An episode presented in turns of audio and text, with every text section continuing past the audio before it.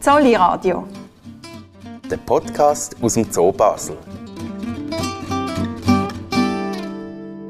Herzlich willkommen beim Zolli Radio. Ich bin Jenny Degen. Und mein Name ist Lukas Meili. Und heute nehmen wir Sie mit in die Dornbusch-Savanne von Madagaskar.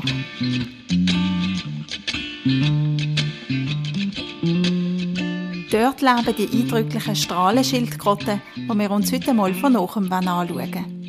Unsere Reise startet am Montagmorgen am 8. Uhr im Besuchergang vom Vivarium. Die Reise ist nicht weit. Nur gerade ein paar Mal um eine Ecke laufen und wir sind hier. Im Terrarium Nummer 57, wo die Strahlenschildkröten im Zolli daheim sind.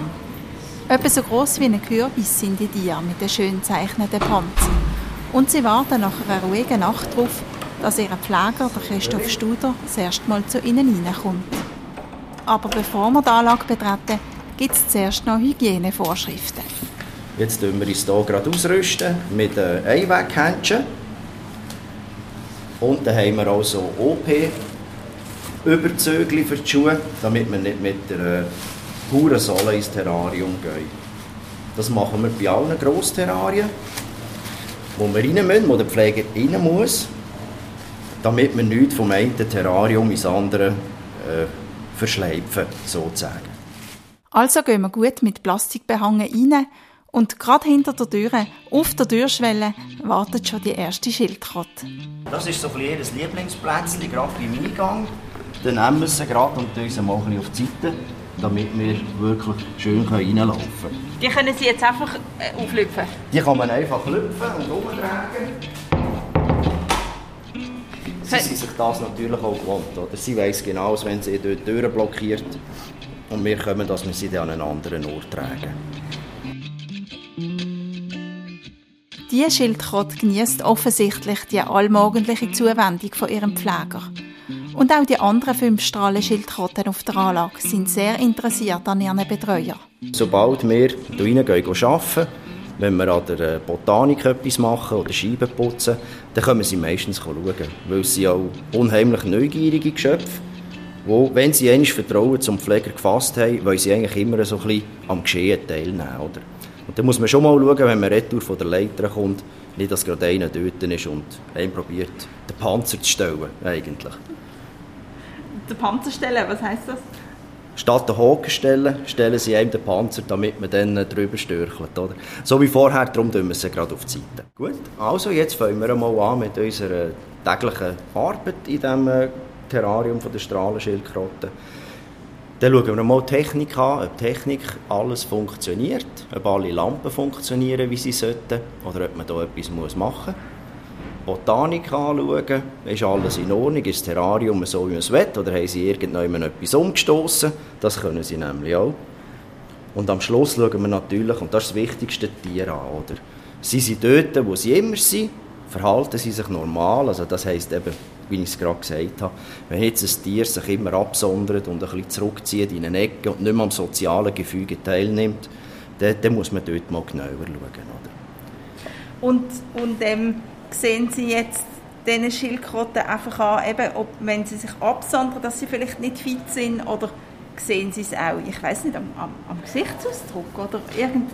Ja, das ist äh, bei einem Schildkröte ein bisschen anders als bei einem anderen Tier. Oder? Es ist, äh, von der Mimik her ist es noch schwierig, oder? die haben einfach äh, hübsche Gesichter, aber sie können natürlich nicht äh, mit dem Gesicht irgendetwas sagen.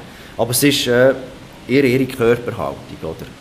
Da muss man auch ein bisschen bedenken, zu welcher Zeit als man in das Terrarium geht. Oder? Jetzt am Morgen früh ist es noch relativ kühl. Wir haben jetzt auch Trockenzeit, die ein bisschen kühler ist. Und durch das sind die Tiere noch nicht so aktiv wie, wie der äh, Regenzeit im Sommer, wo es viel wärmer ist. Das ist jetzt interessant, dass Sie sagen, die Körperhaltung jetzt ich als Laie sehe vom Körper vor allem den Panzer und, und denke mir, der ist ja starr. Wo, wo erkennen Sie jetzt zum Beispiel eine Körperhaltung? Ja, das ist ja so. Also wenn Sie unterwegs sind, dann ist ein Strahlenschildkröte eigentlich hochbeinig unterwegs. Also das ist auch ein sehr kräftiges Tier. Oder? Die haben den Panzer 5 bis 8 cm in die Höhe und marschieren eigentlich so um. Andersrum, man sieht auch, der Kopf und der Hals haben sie aus dem Panzer gestreckt, sie sind neugierig, sie hören, sie schauen bereits kommt ein bisschen Aktivität in die Tiere rein, oder? Wenn jetzt so eine Strahlenschildkröte alle Gliedmaßen und den Kopf eingezogen hat in Panzer, vielleicht schläft er noch, das kann man nicht ausschließen. Aber wenn er für längere Zeit so ist, dann müsste man dann mal schauen, ob alles in Ordnung ist bei ihm. Oder? An dem Morgen ist aber alles bestens. Und nachdem wir wieder die Schuhe in einer Desinfektionswanne geschwenkt haben, neue Händchen und Schuhüberzüge angezogen haben, gehen wir noch ein bisschen die jüngeren Strahlenschildkröten im Terrarium Nummer 49 besuchen. Und auch die haben Freude am menschlichen Besuch. Jetzt hier, das ist gerade hinter Ihnen, Achtung. Ja, Schleicht sich jemand an. der kommt schauen, oder? Schildkröten haben ein gutes Farbsehvermögen. Und da unsere Schuhüberzüge, die sind rot. Und das ist natürlich etwas, was sie anzieht. Also wenn wir jetzt hier nachher arbeiten und putzen, dann muss man auch schauen, wenn die Schildkrötchen bei einem sind, dass sie hier von einem die OP-Schuhe äh, von der Sohle anfangen fressen. Ach so zutraulich sind sie Die wirklich. sind, ja, die sind sehr, sehr neugierig und zutraulich.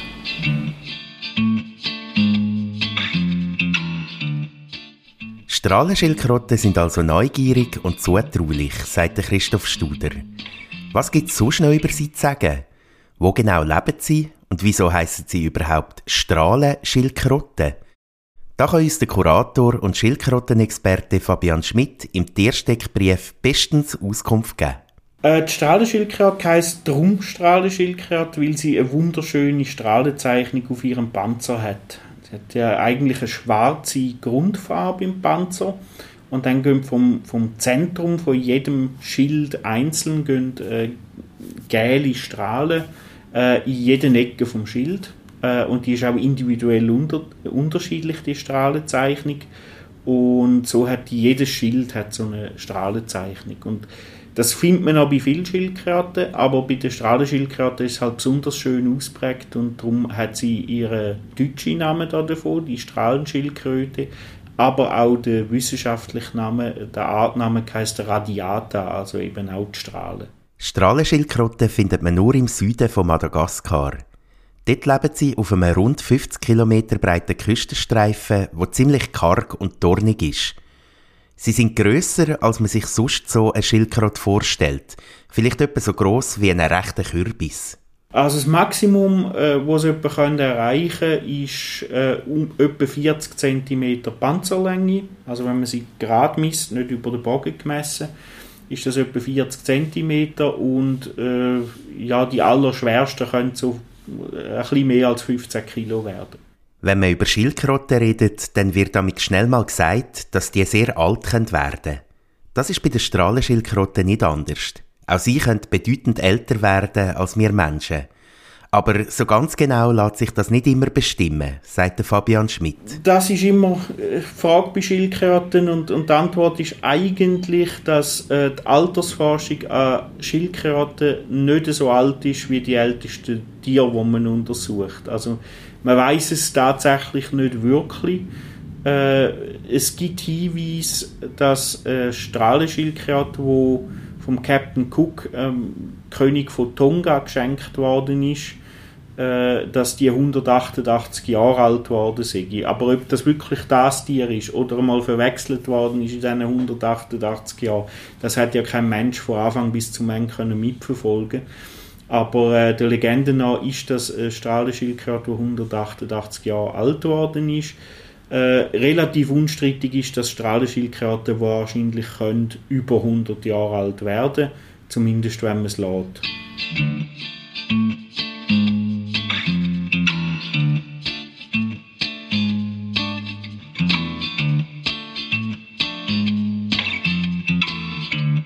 Wir sind zurück im Terrarium beim Christoph Studer und seinen Pflegling, wie er den Tier sagt, wo in seiner Obhut sind. Es ist mittlerweile gegen die 9 Uhr am Morgen und darum Zeit zum Misten. Bei den Strahlenschildkröten ist das nicht allzu viel Arbeit. Und doch nimmt sich der Pfleger Zeit dafür. Aus dem Kot von diesen Tieren kann er nämlich ziemlich viel herauslesen. Kot ist für einen Tierpfleger eigentlich immer etwas Interessantes und Wichtiges.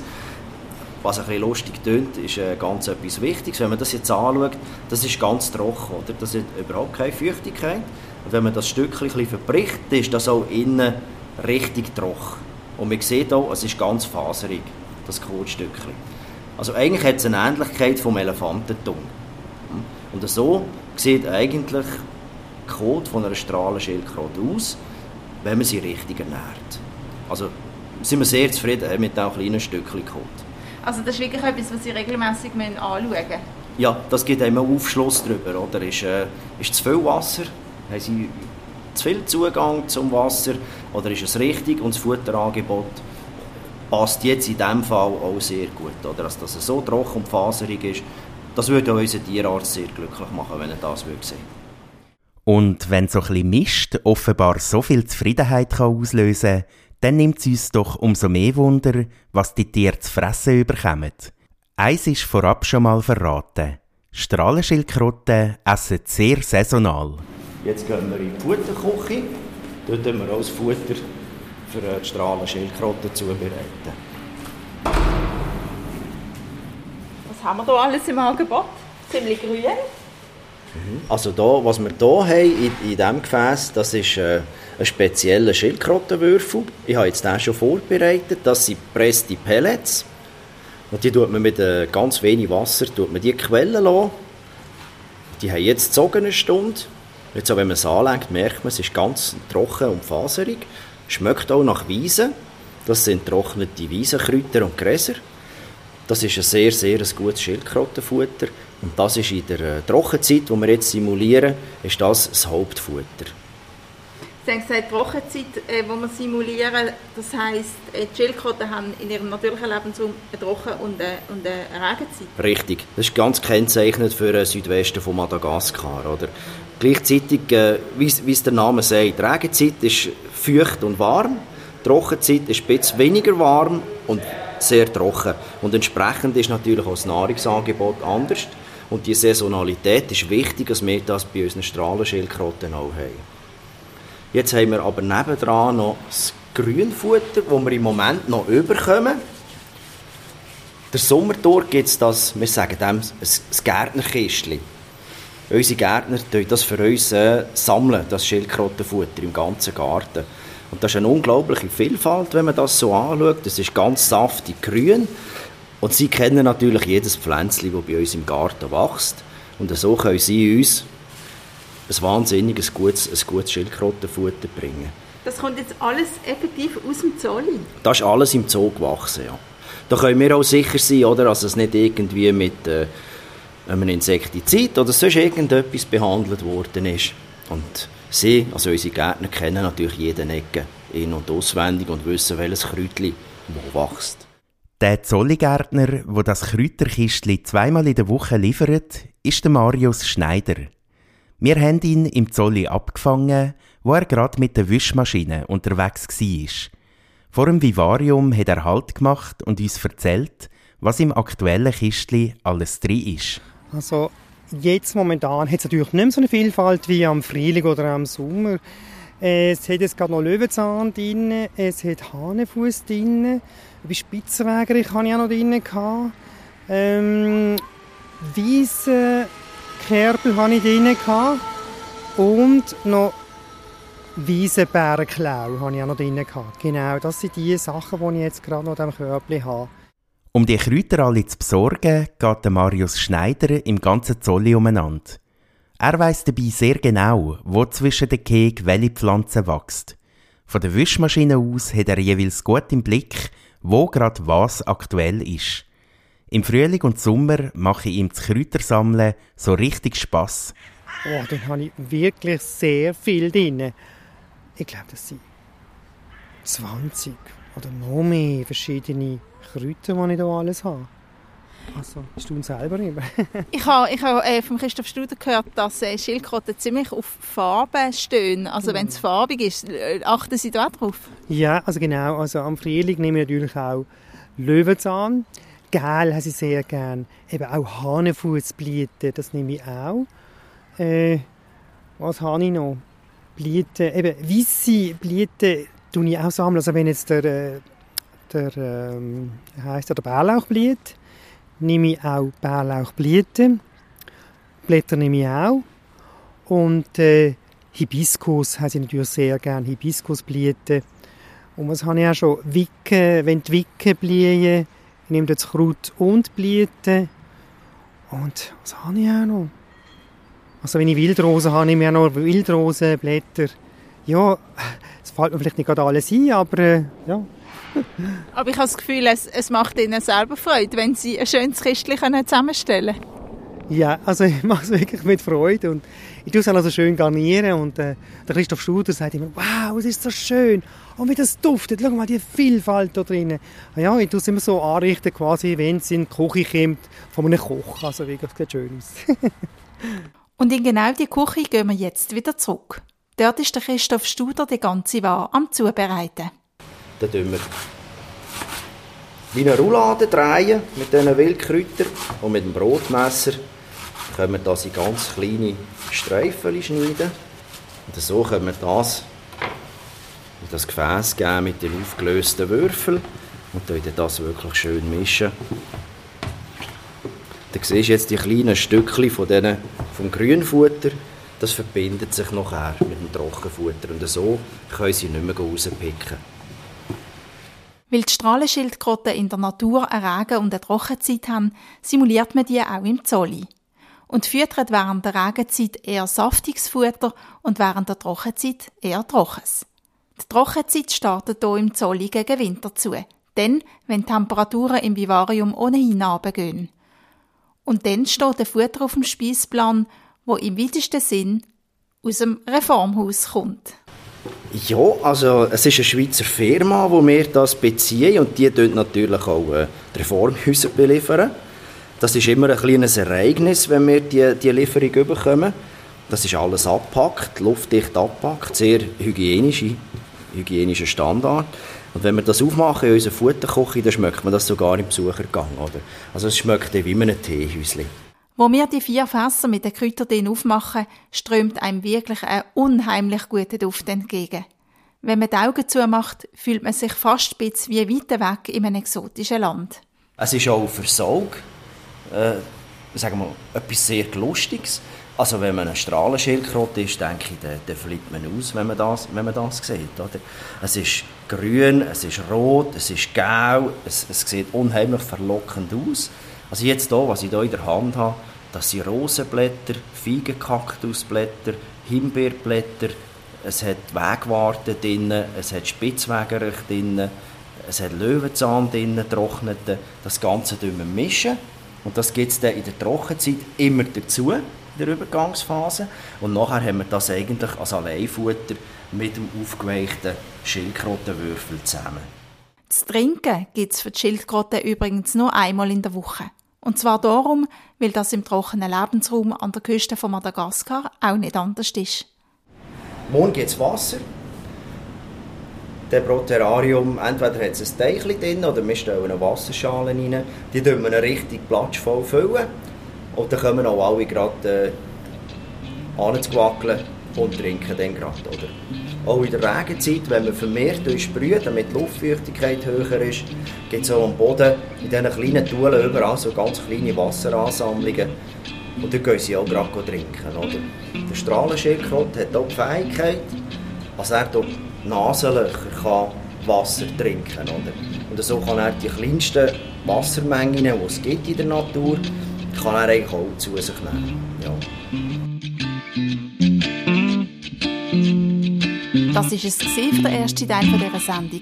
Hören Sie dann im zweiten Teil, wie die Strahlenschildkröten auf Madagaskar leben. Und wie sie dort leider gejagt und zu Tausenden gesammelt und verkauft werden. Für den Moment verabschieden sich Jenny Dage und der Lukas Meili. Bis zum nächsten Mal. Zolli Radio. Der Podcast aus dem Zoo Basel.